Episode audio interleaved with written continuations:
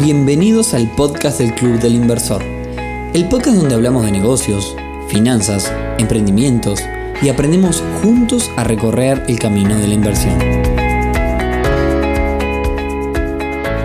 Bienvenidos a un nuevo episodio del podcast del Club del Inversor, episodio número 15 ya, La Niña Bonita.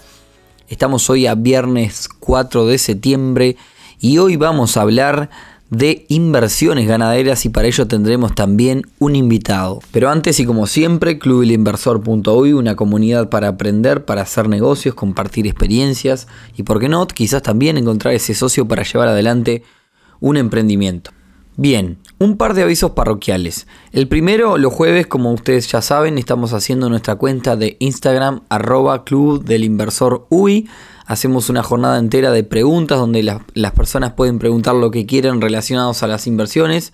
Les aconsejo que siempre igual se fijen en las historias destacadas de nuestras cuentas de Instagram, donde ahí también van a encontrar todas las preguntas que me parecieron que son útiles y que las dejé dentro de las destacadas para que las pudieran ver en cualquier momento.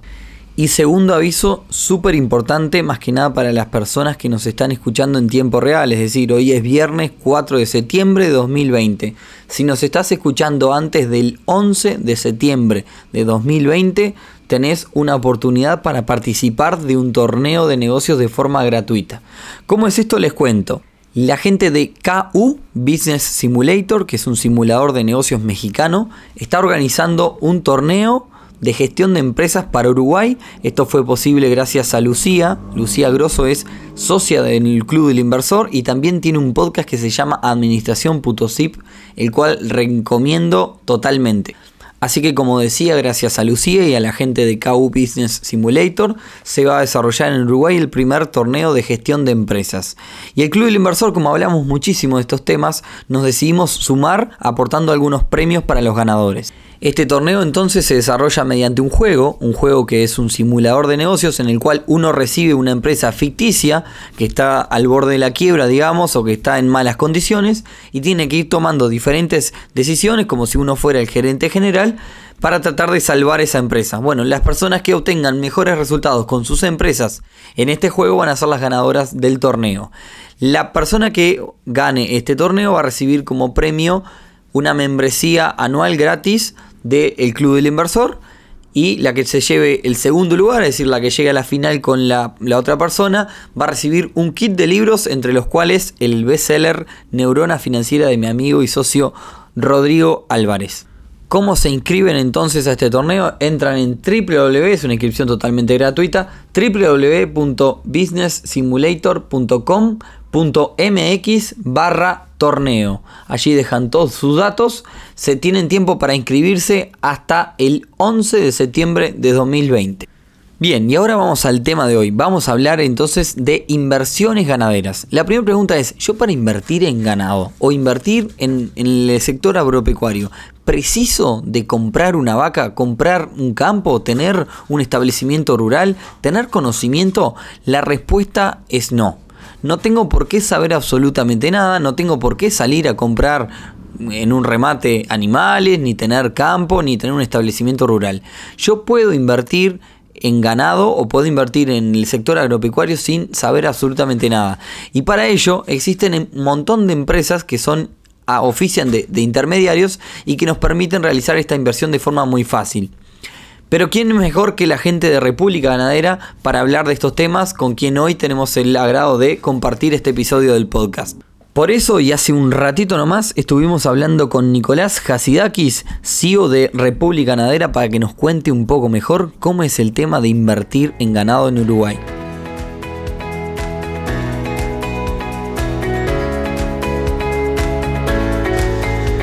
Bueno, muchas gracias Nicolás por participar hoy de, de, nuestro episodio del podcast del Club Inversor.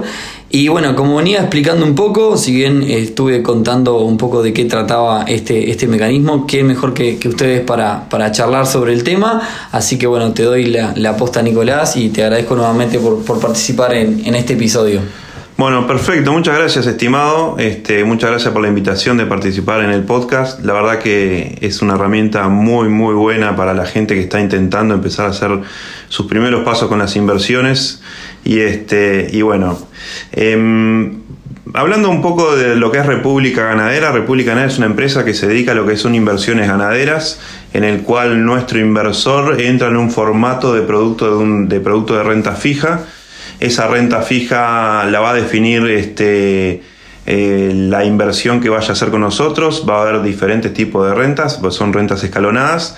Y lo que República Ganadera se dedica, o para que sepan un poco cuál es el fin del negocio nuestro, nosotros nos dedicamos a lo que es la cría de ganado. En lo que respecta a cría de ganado, cuando el inversor va a decidir invertir con nosotros, lo que vamos a hacer va a ser comprar vacas preñadas a punto de parir.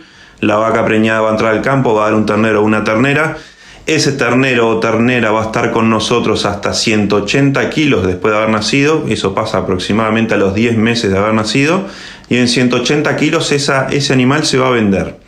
¿Para qué se vende? Para pagar la renta del inversor y los gastos de funcionamiento nuestro, que dentro de los gastos de funcionamiento nuestro entra lo que es arrendamiento de los campos, sueldo del personal, gastos veterinarios y todo gasto asociado al negocio en sí. Todo ternero que sobra de esa cuenta, ternero, ternera que sobra de esa cuenta que les acabo de comentar, es rentabilidad de República Ganadera. Y lo que buscamos obviamente no es solo que entiendan de dónde está nuestra principal rentabilidad con esto que les acabo de decir, sino para que entiendan que República Ganadera siempre va a tratar de producir al máximo posible y obtener la mayor cantidad de kilos posible de esos animales. ¿Por qué? Porque lo que se busca es que sobren terneros del, del negocio. En lo que respecta a la vaca que entró como vaca preñada, y bueno, esa es parte del capital, y lo que, lo que hace esa vaca es circular dentro del negocio. ¿Cómo circula la vaca? Eh, trabajando con nosotros, como quien dice, esa vaca va a dar el ternero, va a criarlo y al momento del destete, que pasa aproximadamente a los seis meses de haber nacido ese animal, esa vaca, si está en condición corporal de volverse a entorar, vamos a volver a entorar. ¿Para qué? Para que quede preñada y siga para el segundo ciclo de cría a producir un ternero o una ternera nueva. Bien, te, hago, un pequeño, un pequeño paréntesis ahí. Entonces, eh, bueno, que me quedó clarísimo, eh, ustedes entonces la persona que viene a invertir con ustedes, ustedes compran la vaca preñada o embarazada, para el que no entiende nada de, este rubro, eh, esa, esa, vaca, digamos, tiene su, ternero y durante toda la vida de ese ternero, o sea, durante los primeros 10 meses de vida de su ternero, ¿estoy correcto? El primer ciclo de cría del animal. Ahí ustedes ese ternero lo venden. Exactamente, cuando está próximo a vender, que son los 180 kilos, es como quien dice, es el primer ciclo del animal quien compra ese animal es lo que se llama una recría, porque es el segundo ciclo. Es, es lo que van a ver dentro del mercado como novillito o novillo de 1 a 2 y vaquillona de 1 a 2. Ah, entonces ustedes venden ese ternero, obviamente cuando, cuando compraron ustedes la vaca preñal le saca una rentabilidad a la venta de ese terreno y comparten la rentabilidad con el inversor en este caso. Eso mismo. La primera pregunta es, eh, pues te, fuiste directo a la cosa y está perfecto porque eh, quedó bastante claro. La pregunta es, alguien que, quiere, que habla de inversiones ganaderas y quiere invertir en ganado, en este caso con, República Ganadera, ¿tiene que saber algo de esto? O sea, digamos, ¿qué, es lo que, es lo que tiene que hacer o cuál es el encargo que tiene que darle? No, la realidad es que este producto está hecho para que, para que cualquiera pueda invertir en ganadería no tenga por qué ocuparse del negocio en sí, que lo que acabo de contarte a vos, lo conté en un minuto, capaz o dos, no lo conté. este, pero llevarlo adelante es un poco más complejo. La idea es que cualquiera puede invertir en ganadería, sabiendo que la ganadería es un negocio bastante estable y que, que las empresas que trabajamos en esto hace tiempo que lo estamos haciendo, este, puede invertir en ganadería y no tenga por qué ocuparse del mismo. O sea que, y para que te hagas una idea, Nico, eh, dentro de nuestros clientes, y yo me, la juego porque no tengo el número actualizadora, el 90% de las personas no es gente del medio. Claro, son, son gente fuera, digamos, del rubro que no conoce el rubro. Eh, como, si yo como inversor, digamos, quiero, quiero invertir en ganadería, Ah, ya me acabas de decir que no necesito conocimiento. Eh, a nivel de, dinero puntual, tengo entendido que, hay mínimo y demás. Eh. Sí, eso es como es nuestro producto de renta fija, que es lo único que estamos hoy ofreciendo.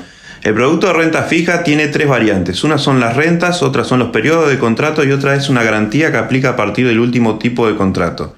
Arranca con un mínimo de 5 mil dólares hasta 15 mil, eso paga el 8% anual, contrato dos años de 15 a 25 paga el 9 contrato a 3 y de 25 en adelante paga el 10 contrato a 3 y ya por ese monto de inversión que lo amerita, el ganado queda a nombre del inversor como una garantía extra. es la garantía extra. Ganado que, para el que no sabe, eh, queda con esa persona que tiene su número de DICOSE, que es como el documento de identidad frente al Ministerio de Ganadería, con su marca de ganado, que es, esto es intransferible, y esa persona es la única persona, y quien esa persona diga, que tiene firma para los movimientos de los animales. Claro, esto es como si yo, digamos, eh, hago un préstamo eh, con garantía inmobiliaria, en este caso la garantía de, este, de, esta plata que yo invierto en República Ganadera es el mismo ganado y va, como tú dijiste, a partir de los 25 mil dólares en adelante con un contrato a tres años. A tres años, exactamente. Los contratos son a dos o a tres años. Bien. Hay una explicación lógica del por qué eso, que estaría bueno capaz que la gente lo sepa. El por qué de dos años o por qué tres, porque estos son animales y no son papeles.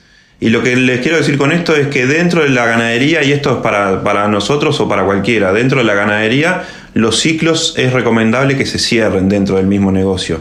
Si yo corto un ciclo, le estoy haciendo trampa en mi negocio y estoy pagando con los, como quien dice, con los animales de alguien que vino antes. Claro, sí, Entonces, eso no es lo que tendría que pasar. El por qué de dos años o por qué de tres, el de dos años es bien sencillo, porque la vaca preñada entró a punto de parir y pasó todo un ciclo dentro del negocio, en el que crió el animal, el que se volvió a entorar, el que quedó preñada nuevamente y volvió a estar a punto de parir. Eso el negocio le lleva un año y medio, casi dos. Y el porqué de los tres años es porque ya los montos son más grandes y amerita que se trabaje un poco más dentro del negocio. Y la idea es que con tres años podamos sacar por lo menos dos camas, dos camas y media de terneros que la idea de que el volumen y el, el, crecimiento en animales nos tape frente a diferencias que puede haber dentro del precio del animal. Ahí va. Ahora, si, si yo voy, voy a, lo lineal, o sea, en un ejemplo puntual, si yo pongo 10 mil dólares en República Ganadera, ustedes compran cuántas eh, vacas preñadas. Para, que no tienen ni idea. Y hoy al precio que está la vaca preñada se estarían comprando aproximadamente 12 vacas. O sea, yo estoy poniendo mi dinero en 12 vacas. Exactamente, de las cuales tendrían que nacer 12 terneros. Pero quizás no No nacen 12 terneros, o quizás no es que no nacen, sino que no, no 12 terneros llegan a 180 kilos, porque está dentro de lo normal que algún animal se muera dentro del negocio. Bien. El 3% de los animales no llega a ese 180 kilos. Entonces de los 12, no me cierra mucho la cuenta, pero quedaríamos en 11 terneros. Claro, está, entendí, comprendí. Eh, y, por ejemplo, no sé, ¿cuáles son los riesgos así de este negocio? O sea, un brote de astosa, ¿qué, qué cosas? No, acá, acá, lo que hay que entender que los riesgos del negocio son los siguientes, son dos, o los que son naturales o los que no son naturales. En lo que respecta a naturales, tenés hasta tres tipos de riesgos naturales. Los sanitarios, el riesgo de inundación o, o riesgo de seca. Este, en lo que respecta a sanitarios o laftosa, que a la gente lo asusta mucho, la realidad es que el Uruguay está bastante controlado con el tema de laftosa y se cuida mucho. ¿Por qué? Porque la laftosa abre y cierra puertas frente al mercado. Y eso es una cosa que Uruguay, por suerte, es como una política que hay de que los mercados se tengan que cuidar.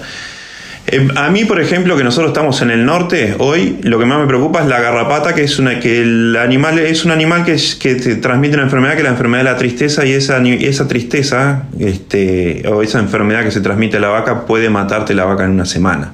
Si vos no tenés un plan sanitario por detrás, en el cual hay que invertir, en el cual hay que tener veterinarias trabajando exclusivamente para esto, en el cual hay que seguir ese plan sanitario que lo que dice que un animal hay que bañarlo cada tanto tiempo, cada tanto tiempo hay que darle una vacuna, cada tanto tiempo hay que darle un producto sobre el lomo si no seguís el plan sanitario al pie de la letra, vas a tener problemas en un futuro seguramente, porque aparece una garrapata diferente a lo que apareció siempre y te lleva puesto. Ahora, volviendo al tema del ejemplo, yo puse 10 mil dólares, compramos 12 vacas, me decías.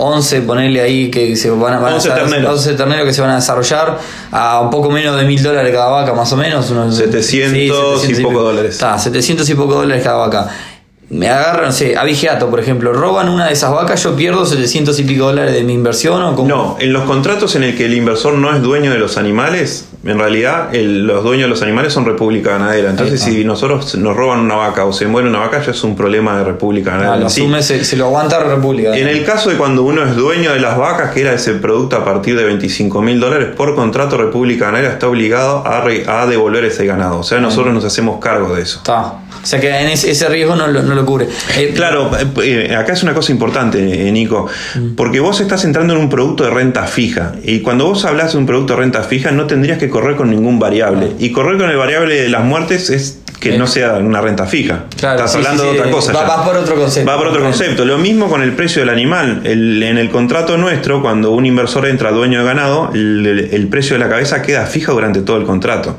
Sí, sí. ¿Por qué? Porque estamos jugando a, ¿Les renta fija. ¿Les afectó? ¿Les cambió algo el, tema del coronavirus aquí en Uruguay o algo? La verdad, nosotros cuando apareció todo esto que nadie sabía para dónde íbamos a correr, pensamos que podía llegar a afectar. ¿Por qué? Pues nos quedábamos sin lo que era el, trato con el posible inversor. La verdad es que no lo vimos eh, demasiado. ¿Qué nos preocupó en su momento? Fue un poco de los frigoríficos y otro poco este, lo que era el tema del mercado con Europa. Porque el frigorífico aparecía un brote de aftosa en el frigorífico y seguramente iba a cortar toda la cadena frigorífica. Mm. O sea que iban a dejar de, de, faenar. Y eso lo que iba a hacer iba a empezar a trancarnos a nosotros para abajo, que somos el final del el inicio de la cadena, como quien dice. Y el tema de Europa, China no me preocupaba, porque China siempre sabíamos que iba a reactivar rapidísimo y así fue. Esto arrancó el 13 de marzo y en abril ya estaba comprando de vuelta China. Mm. Este, pero Europa lo que tiene es que se lleva una tonelada de carne cara, a diferencia de China que se lleva volumen. Y que se te tranque una tonelada de carne cara, que hasta puede llegar al doble del precio de lo que se paga China, es un problema para el negocio. Pero este, se logró sortear. Eh, pasamos, no sé si Europa arrancó en, mayo o en junio, empezó a comprar nuevamente. Y la verdad es que el precio de los animales no se vieron, no se vieron muy afectados. Mismo la referencia en lo que respecta a precios, que de esa referencia bajan todos los demás, el novillo, que es el que marca la, la referencia, tuvo casi nueve semanas subiendo de precio en plena pandemia. Bien, tú dijiste hace un ratito que, o sea, entre 5 mil y 15 mil dólares me vas a pagar un 8% anual, ¿correcto? Entre 5 y 15, un 8%. Un 8% anual con un contrato a dos años. Contrato a dos. Entre 15 y 25 me vas a pagar un 9 con un contrato a, dos años. A tres, años. perdón, a, tres, años. Y entre de 25 para adelante, al 10%, al 10% 3 años, y me, y, tres años y me quedo con, con la garantía, de, los animales, En, propiedad del, La gente siempre se pregunta en este tipo de cosas, eh, ¿pago impuestos por este tipo de cosas?